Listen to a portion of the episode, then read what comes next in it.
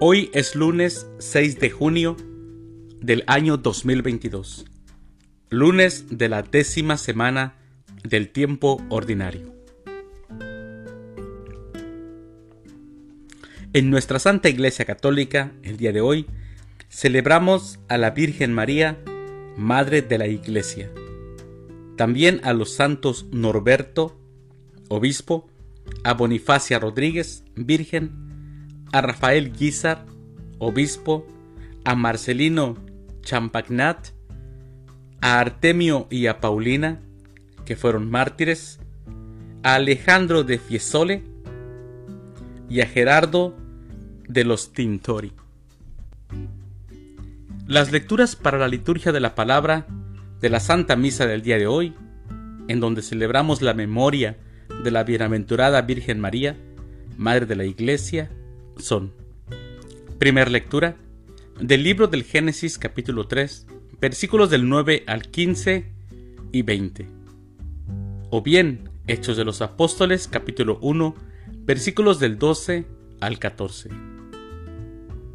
El Salmo responsorial del Salmo 87.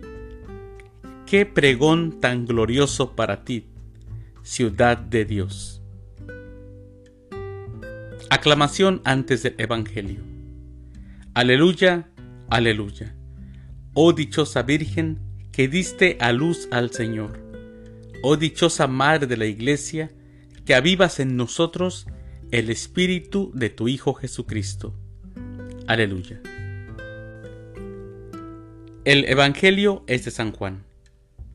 Del Santo Evangelio según San Juan, capítulo 19, versículos del 25 al 34. En aquel tiempo, junto a la cruz de Jesús, estaba su madre, la hermana de su madre, María la de Cleofas y María Magdalena.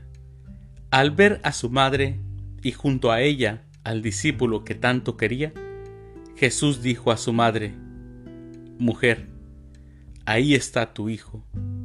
Luego dijo al discípulo, Ahí está tu madre. Y desde entonces el discípulo se la llevó a vivir con él. Después de esto, sabiendo Jesús que todo había llegado a su término, para que se cumpliera la escritura, dijo, Tengo sed. Había allí un jarro lleno de vinagre. Los soldados sujetaron una esponja empapada en vinagre a una caña de hisopo y se la acercaron a la boca. Jesús probó el vinagre y dijo, Todo está cumplido. E inclinando la cabeza, entregó el Espíritu. Entonces, los judíos, como era el día de la preparación de la Pascua, para que los cuerpos de los ajusticiados no se quedaran en la cruz el sábado, porque aquel sábado era un día muy solemne, pidieron a Pilato que se les quebraran las piernas y los quitaran de la cruz. Fueron los soldados, le quebraron las piernas a uno y luego al otro de los que habían sido crucificados con Jesús. Pero al llegar a él, viendo que ya había muerto, no le quebraron las piernas, sino que uno de los soldados le traspasó el costado con una lanza. E inmediatamente salió sangre y agua. Palabra del Señor. Gloria a ti, Señor Jesús.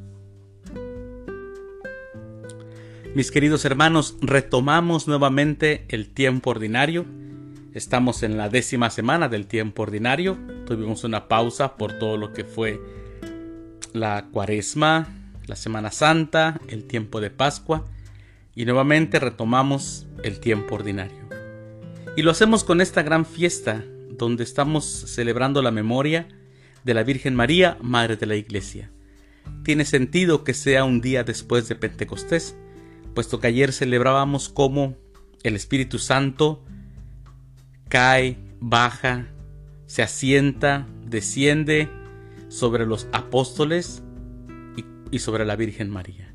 Dice, estados reunidos la Virgen María y los apóstoles ahí en, en el cenáculo en donde se encontraban, como lenguas de fuego, se posó el Espíritu Santo sobre ellos, y empezaron a hablar en otras lenguas, y el Espíritu Santo les dio valor para aquellos que estaban con temor, porque habían crucificado a su Maestro, ahora puedan salir con un valor que el Espíritu Santo les infunde, y con ese valor van y hablan y convierten y evangelizan, y por eso San Pedro convierte a tantos en sus discursos que va a ser, que escuchamos en todo lo que fue los Hechos de los Apóstoles, escrito por San Lucas. Y el día de hoy escuchamos en el Evangelio una extraña anunciación. En esta anunciación no la hace un ángel bajado del cielo, lo hace el Hijo levantado en la cruz. No le precede un alégrate María, ni siquiera le dice un saludo, solo se pronuncia la palabra que a la mujer, a la madre de Jesús, le da nuevos hijos, y que al discípulo amado, a ti y a mí, que somos representación del discípulo amado, nos ha dado Jesús una madre, su misma madre. En Nazaret a la doncella la habían llamado llena de gracia. Ahora Jesús solo la llama mujer. Entonces se le había anunciado allá, en Nazaret, el misterio de gozo de que tendría un hijo, de que sería la madre de Dios. Ahora es un misterio de dolor. Será quizá porque es la Virgen. Jesús sabía que nosotros le íbamos a dar muchos dolores a la Virgen María. Y como nosotros buscamos refugio en la Virgen María y ella intercede por nosotros. Así que celebremos esta fiesta honrando a nuestra Santa Madre, pidiéndole perdón si a veces no somos muy marianos o si no sabemos agradecer todo lo que nuestra Santísima Madre ha hecho por nosotros.